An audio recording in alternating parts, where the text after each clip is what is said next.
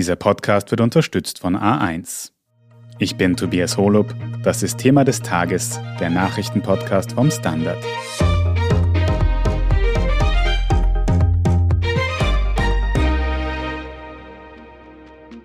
Das Massaker im ukrainischen Butscha hat der Welt den Schrecken des russischen Angriffskriegs in der Ukraine noch bewusster gemacht. Der Westen reagiert zwar weiterhin nicht militärisch und auch die wirtschaftliche Sanktionsschraube kommt nur langsam ins Drehen. Aber in der Diplomatie, da gibt es ein Erdbeben. Der ukrainische Präsident Volodymyr Zelensky hat den UN-Sicherheitsrat scharf kritisiert und will Russland dort am liebsten ausschließen. Ausgewiesen wurden bereits viele russische Diplomatinnen aus diversen EU-Ländern. Österreich will da dezidiert nicht mitziehen. Aber was bedeutet es eigentlich, wenn ein Land Diplomatinnen ausweist? Warum will Österreich das nicht tun und trifft Volodymyr Zelensky mit seiner Kritik an der Diplomatie der Vereinten Nationen womöglich einen wunden Punkt? Darum geht es heute bei Thema des Tages. Manuel Escher, du beobachtest für den Standard eingehend die internationalen Reaktionen rund um den Ukraine-Krieg und da hat es gestern eine außergewöhnliche gegeben. Volodymyr Zelensky, der ukrainische Präsident, hat die Vereinten Nationen wieder scharf kritisiert. Er hat konkret eine Rede vor dem UN-Sicherheitsrat gehalten. Kannst du uns kurz zusammenfassen, was er in dieser Rede gesagt hat? Ja, also er hat im Wesentlichen noch einmal rekapituliert, wie es zu diesem Krieg gekommen ist und vor allem, was in diesem Krieg passiert ist. Er hat die zahlreichen, wie er sagt, Menschenrechtsverbrechen, Kriegsverbrechen Russlands kritisiert und er hat vor allem die Politik des UN-Sicherheitsrates als wirkungslos bezeichnet. Er hat so wie er das bei vielen Auftritten vor den nationalen Parlamenten auch macht, seiner Zuhörerschaft quasi die Leviten gelesen und aufgefordert, mehr zu tun. Und spezifisch hat er wegen der, wie er sagt, Wirkungslosigkeit der UN-Gremien, wo man ihm jetzt auch nicht unbedingt widersprechen kann im aktuellen Konflikt, gefordert eine umfangreiche Reform des UNO-Systems. Vor allem sprach er vom Ausschluss Russlands aus dem UN-Sicherheitsrat einerseits und er schlägt auch vor, eine Konferenz auszurichten in Kiew, wo man sich die künftige Ausgestaltung des internationalen Systems anschauen kann. Bevor wir uns jetzt diese verschiedenen Kritikpunkte noch im Detail anschauen, kannst du uns nochmal zusammenfassen, welche Funktion und auch wie viel Einfluss dieser UN-Sicherheitsrat hat? Der UN-Sicherheitsrat ist jedenfalls in der tatsächlichen täglichen Ausgestaltung der Politik das entscheidende Gremium der UNO. Es gibt auch noch die Generalversammlung, die ja theoretisch natürlich noch wichtiger ist, aber halt weniger oft zusammentritt und auch in der tatsächlichen Politik nicht diese Auswirkungen hat. Er besteht aus fünf ständigen Mitgliedern. Das sind Staaten, die dem Zweiten Weltkrieg bei der Entstehung der UNO als besonders wichtig erachtet wurden. Damals war es die Sowjetunion, heute ist es Russland. Abgesehen davon China, Großbritannien, Frankreich und die USA nicht zuletzt. Und darüber hinaus hat er zehn nichtständige Mitglieder, die jeweils für zwei Jahre gewählt werden, also jeweils fünf im Zweijahrestakt, die sich aus verschiedenen Regionalgruppen rekrutieren, um so eine geografische Ausgewogenheit sicherzustellen. Der UN-Sicherheitsrat kann bei Bedrohungen des Friedens oder dann, wenn eine Aggression festgestellt wird von einem Staat oder auch dann, wenn Mitglieder ein Thema als wichtig erachten, darüber diskutieren und kann zumindest in der Theorie auch bindende Entscheidungen treffen. Du hast schon gesagt, dass der UN-Sicherheitsrat quasi ein sehr wirkungsvolles, ein sehr mächtiges Organ ist. Könnte denn der Rat in diesem konkreten Fall im Ukraine-Krieg eingreifen oder wie könnte er da eingreifen? Das alles liegt eben in der Theorie im konkreten Fall deswegen, weil Russland, wie wir ja schon gehört haben, eins von den fünf Mitgliedern mit Veto ist also gegen alle Beschlüsse des UN-Sicherheitsrates ein Veto eingelegt werden kann. Dann sind sie nicht gültig und werden nicht umgesetzt. Theoretisch könnte der UN-Sicherheitsrat vieles tun. Er könnte Sanktionen beschließen, an die sich alle UN-Mitglieder halten müssen. Er könnte eine Friedensmission beschließen. Er könnte im Extremfall auch Mitglieder ermächtigen, kriegerisch einzugreifen oder das sogar unter UN-Banner tun, wie es im Koreakrieg 1950 der Fall war. Praktisch ist das alles ausgeschlossen, eben wegen des russischen Vetos und nicht zuletzt auch, selbst wenn man darüber hinwegsehen würde, was nicht realistisch ist, auch wegen des chinesischen Vetos. China wird das ganz genauso wenig wollen. Aber zumindest dieses russische Veto, du hast es schon gesagt, würde der ukrainische Präsident Zelensky gern umgehen, indem er de facto gerne hätte, dass Russland aus diesem Rat hinausgeworfen wird. Gibt es denn diese Möglichkeit und ist das irgendwie realistisch? Realistisch ist das auch nicht. Ob es die Möglichkeit tatsächlich gibt, ist auch umstritten. Es könnte theoretisch die UN-Generalversammlung den Ausschluss eines Mitglieds aus der UNO beschließen. Das kann aber nur auf Vorschlag des UN-Sicherheitsrates passieren, wo Russland zustimmen müsste. Es müsste also Russland einem Antrag zustimmen, sich selbst aus der UNO auszuschließen und damit dann wohl theoretisch auch aus dem Sicherheitsrat, was nicht nahe liegt. Und auch hier gilt das Gleiche wie vorher. Auch China würde das sicher nicht wollen. Und man müsste sich darüber hinaus auch die Frage stellen, ob man im letztlich einzigen weltweiten Gremium, in dem fast alle Staaten zusammenarbeiten und zumindest diskutieren, das wirklich will, dass ein Mitglied ausgeschlossen wird, noch dazu ein so wichtiges wie Russland. Also da ist auch die Rolle der Diplomatie noch im Vordergrund. Auf der anderen Seite haben die USA aber schon angeregt, nachdem so ein Ausschluss aus dem Sicherheitsrat eben nicht wahrscheinlich ist, dass man stattdessen Russland aus dem UNO-Menschenrechtsrat suspendieren könnte. Wäre das realistischer und was hätte das für eine Wirkung? Das wäre nicht ausgeschlossen. Das kann nämlich die UN-Generalversammlung mit einer Zweidrittelmehrheit beschließen. Darauf wollen die USA und auch Großbritannien ja auch hinwirken. Das unterliegt nicht einem Veto des UN-Sicherheitsrates. Es wäre also theoretisch möglich, diese Suspendierung auszusprechen. Es gäbe möglicherweise auch eine Mehrheit dafür, wenn man sich ansieht, die Stimmverteilung vor einigen Wochen, als es darum gegangen ist, dass die Generalversammlung den russischen Krieg gegen die Ukraine verurteilt. Das ist also denkbar. Wie groß die Wirkung wäre, das ist allerdings umstritten. Ob sich Russland davon beeindrucken lassen würde, das ist jedenfalls nicht anzunehmen. Die amerikanische UN-Botschafterin Linda Thomas Greenfield hat vor zwei Tagen in Rumänien dazu Bezug genommen. Dort war sie zu Besuch bei Flüchtlingsaufnahmestellen. Sie sagt, das wäre mehr als ein symbolischer Akt, weil es deutlich machen würde, dass die Welt das verurteilt und nicht gutheißt und dass das, was Russland als normal darstellt, nämlich seinen Krieg gegen die Ukraine, von einer Mehrheit der Staaten auf der Welt nicht als normal wahrgenommen wird. Kommen wir nochmal zum UNO-Sicherheitsrat zurück. Du sprichst von einem symbolischen Akt, den vielleicht auch Präsident Zelensky mit seiner Forderung, da Russland zu suspendieren, bezweckt haben könnte. Aber vor allem diese Kriegsverbrechen, die wir in Butscha in den letzten Tagen gesehen haben, könnten die ein Auslöser sein, dass dieser Rat eben langfristig reformiert werden könnte, so wie es auch Zelensky anstrebt? Da wären wohl sehr viele weitere Schritte dazwischen. Also auch das könnte nur dann funktionieren, wenn Russland so aus diesem Krieg aussteigt, dass die derzeitige Regierung sich nicht halten kann. Dann stellt sich die Frage, was für eine neue Regierung in Russland an die Macht kommen kann. Und dann ist die Frage, wie wichtig in der Argumentation für eine Änderung des internationalen Systems dann die Kriegsverbrechen von Butscha wären es ist nicht völlig ausgeschlossen, dass sowas in dieser sehr hypothetischen Situation dann dazu beitragen kann. Als Argument, also wir müssen das System ändern, weil man hat damals gesehen, es gab diese Kriegsverbrechen und wir konnten nichts tun. Aber es müssten sehr viele Schritte, die allesamt nicht unmittelbar wahrscheinlich erscheinen, vorher passieren, um zu diesem Schluss zu führen, die dann als Argument für eine Reform dienen könnten. Also es ist nicht ausgeschlossen, es ist sicherlich etwas, mit dem man dann argumentieren könnte, aber es müsste viel anderes vorher geschehen, das nicht von diesen Kriegsverbrechen ausgelöst wäre, sondern vom Kriegsverlauf. Es ist also nicht unmöglich, aber doch eher unwahrscheinlich, dass sich am System der UNO großartig etwas ändert.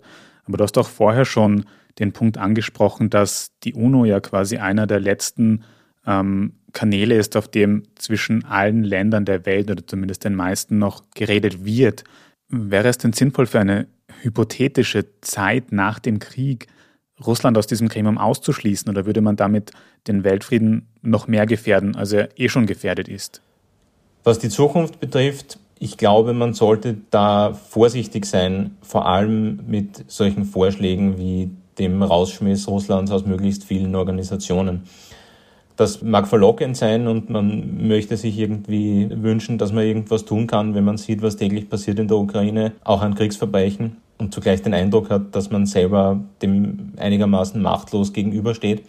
Aber man muss sich natürlich vor Auge halten, dass dieser Krieg hoffentlich irgendwann mal vorbei ist und dann irgendeine Form des Austausches oder der Diplomatie mit Russland notwendig sein wird, so und anders. Mhm.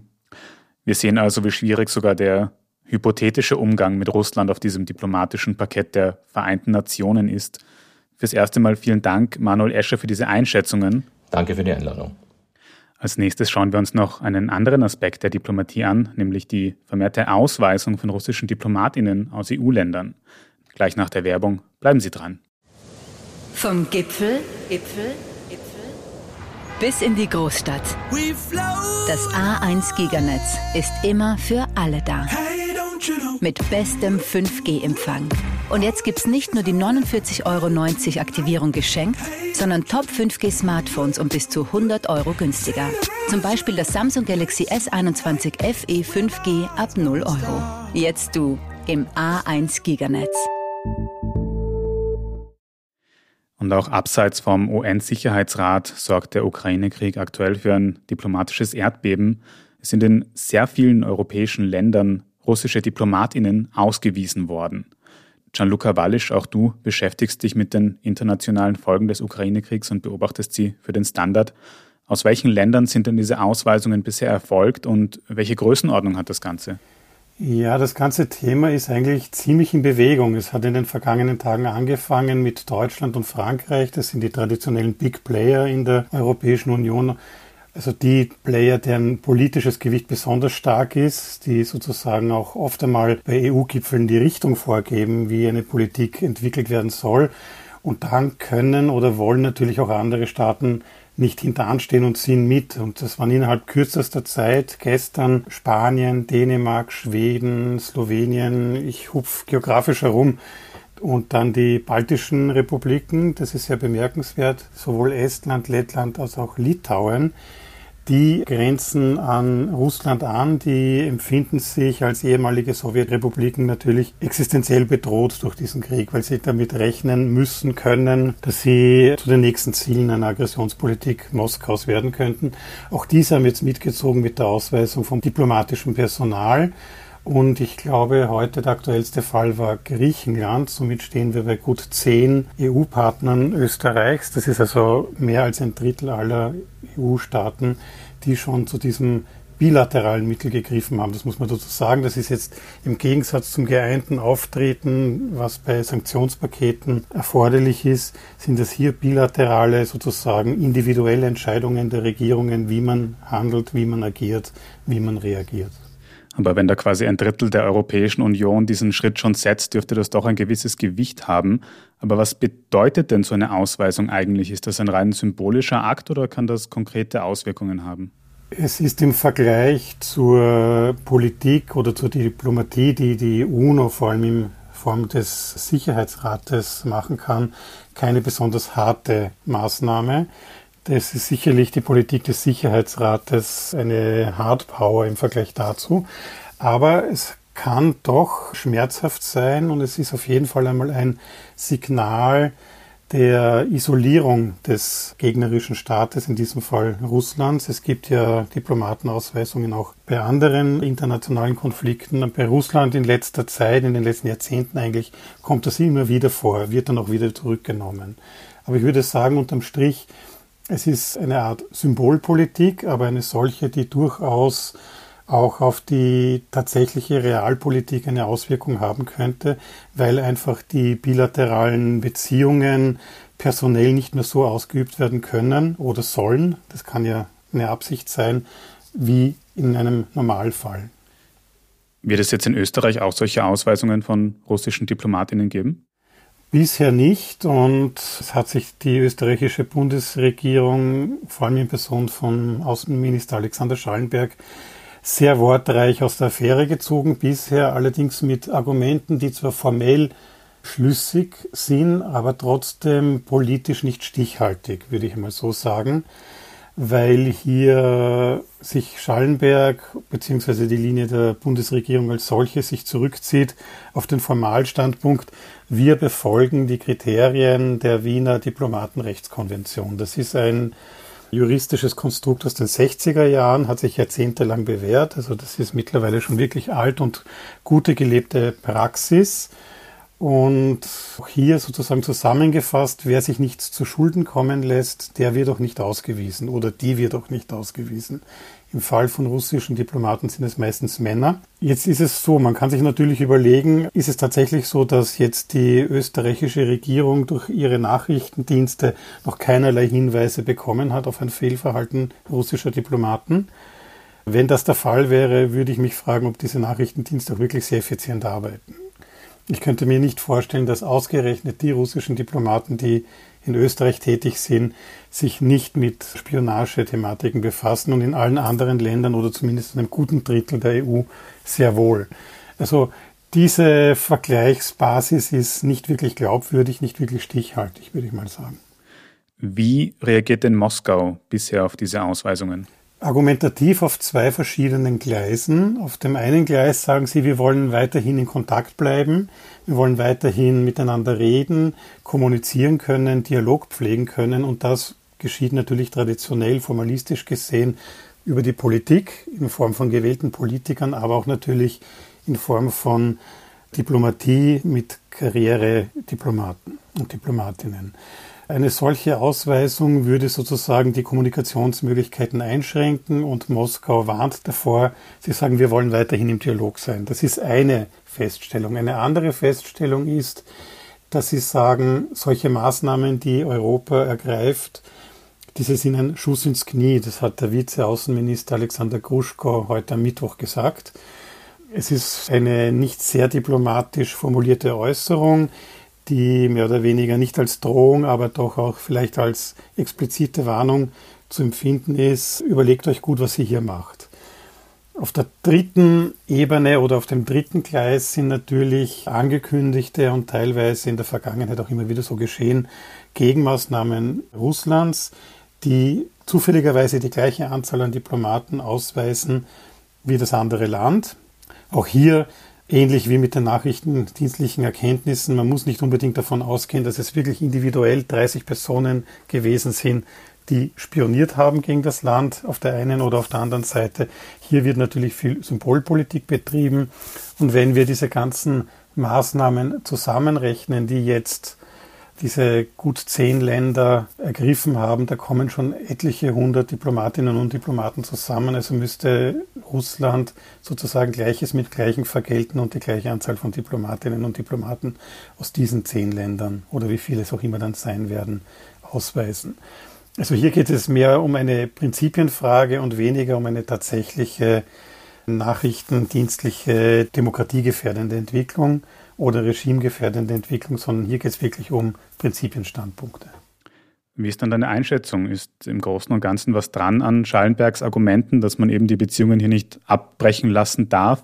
Oder ist es eben doch allzu russlandfreundliche Politik, die Österreich hier betreibt? Ja und nein. Natürlich, formalistisch betrachtet hat die österreichische Bundesregierung, hat der österreichische Außenminister Schallenberg absolut recht.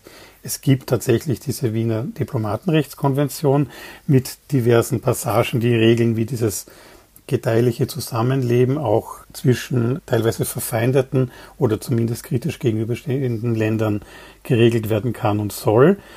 Auf der anderen Seite mag es erscheinen, dass es ein bisschen feig ist, weil man sich nicht festlegen möchte, weil man sich vielleicht nicht alle Kontaktwege versperren möchte. Das ist ein bisschen mit ein Argument, schätze ich einmal, hinter den Kulissen, das für die österreichische Bundesregierung gültig ist. Die österreichische Bundesregierung unterstreicht liebend gern ihre Funktion als Brückenbauer, nicht nur in Europa, sondern weltweit und beruft sich dann auf die Neutralität. Die Frage ist, muss man unbedingt äquidistant sein, die gleiche Distanz zu allen bewahren, um ein Brückenbauer zu sein, ein Vermittler zu sein? Ich denke nicht. Ich denke, es ist durchaus gut und notwendig, manchmal auch Farbe zu bekennen, Flagge zu zeigen. Und Österreich macht ja mit bei der Sanktionspolitik, wobei in Sachen Gaslieferungen steht man auch hier sehr stark auf der Bremse.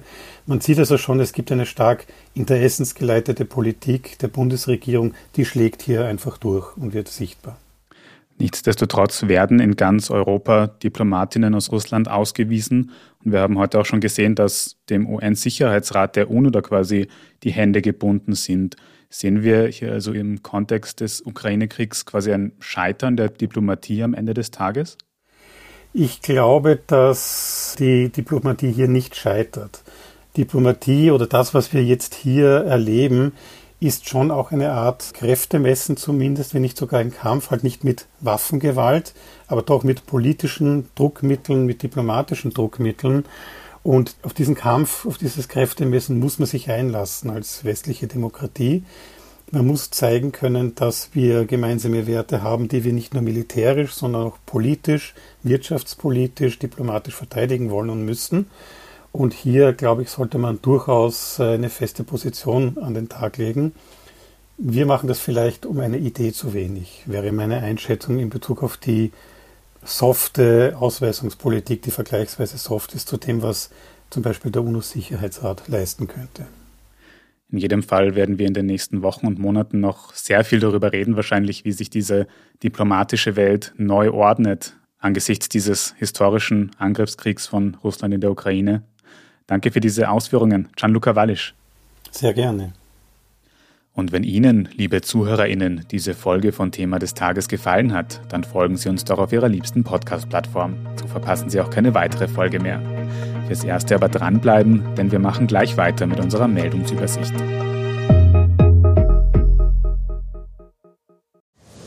Vom Gipfel, Gipfel, Gipfel bis in die Großstadt. Das A1 Giganetz ist immer für alle da. Mit bestem 5G-Empfang. Und jetzt gibt's nicht nur die 49,90 Euro Aktivierung geschenkt, sondern Top 5G Smartphones um bis zu 100 Euro günstiger. Zum Beispiel das Vivo Y76 5G ab 0 Euro. Jetzt du im A1 Giganetz. Und hier ist, was Sie heute sonst noch wissen müssen. Erstens. Die EU-Kommission hat neue Sanktionen gegen Russland angekündigt, auch in Reaktion auf die Gräueltaten im ukrainischen Bucha, wie Kommissionspräsidentin Ursula von der Leyen sagt. Demnach dürften EU-Länder keine russische Kohle mehr importieren. Aus Russland kam bisher rund ein Fünftel der Kohle, die in der EU zur Energiegewinnung eingesetzt wurde. Im Zuge der Sanktionen soll es außerdem russischen Schiffen verboten werden, in EU-Häfen anzulegen, mit Ausnahme für etwa Lebensmittel- oder Energielieferungen. Einen Schritt weiter will der EU-Ratspräsident Charles Michel gehen. Er sagt heute Mittwoch, dass ein kompletter Importstopp für Öl und Gas aus Russland früher oder später nötig sein werde. Im aktuellen Sanktionspaket ist beides nicht vorgesehen. Zweitens, im ÖVP-Korruptions-U-Ausschuss wurde heute Mittwoch der österreichische Unternehmer Siegfried Wolf befragt. Gegen Wolf läuft aktuell ein Steuerverfahren, in das auch Thomas Schmid maßgeblich involviert gewesen sein soll. Es gilt die Unschuldsvermutung. Thomas Schmid wiederum war damals Generalsekretär im ÖVP geführten Finanzministerium und ist somit eine zentrale Figur im aktuellen U-Ausschuss. Dort hat sich Siegfried Wolf heute allerdings mehrfach entschlagen. Er wollte nichts über das laufende Finanzverfahren sagen und ebenso wenig über jüngst aufgetauchte Chatnachrichten, die Wolf mit russischen Oligarchen in Verbindung bringen könnten. Und drittens, Österreich hat heute Mittwoch seinen Welterschöpfungstag erreicht. Das bedeutet, wenn die ganze Welt so viele natürliche Ressourcen verbrauchen würde, wie wir das in Österreich tun, dann hätten wir mit dem heutigen Tag mehr verbraucht, als der Planet im ganzen Jahr regenerieren kann. Klimaschutzministerin Leonore Gewessler sagt deshalb, ein Umdenken ist unumgänglich und dringendst geboten. Wie man in Sachen Klima und Umwelt jetzt aber umdenken könnte, das hören Sie unter anderem in unserem Schwester-Podcast Edition Zukunft. Und Sie lesen darüber natürlich auch auf der Standard.at. Ebenso wie über alles weitere zum aktuellen Weltgeschehen. Falls Sie Feedback oder Anregungen haben, dann erreichen Sie uns über podcast.derstandard.at. Und wenn Sie diesen Podcast unterstützen wollen, dann können Sie das etwa tun mit einem Standard-Abo oder auch mit einem Premium-Abo auf Apple Podcasts. Das hilft uns wirklich sehr, also vielen Dank dafür. Ich bin Tobias Holub, Baba und bis zum nächsten Mal.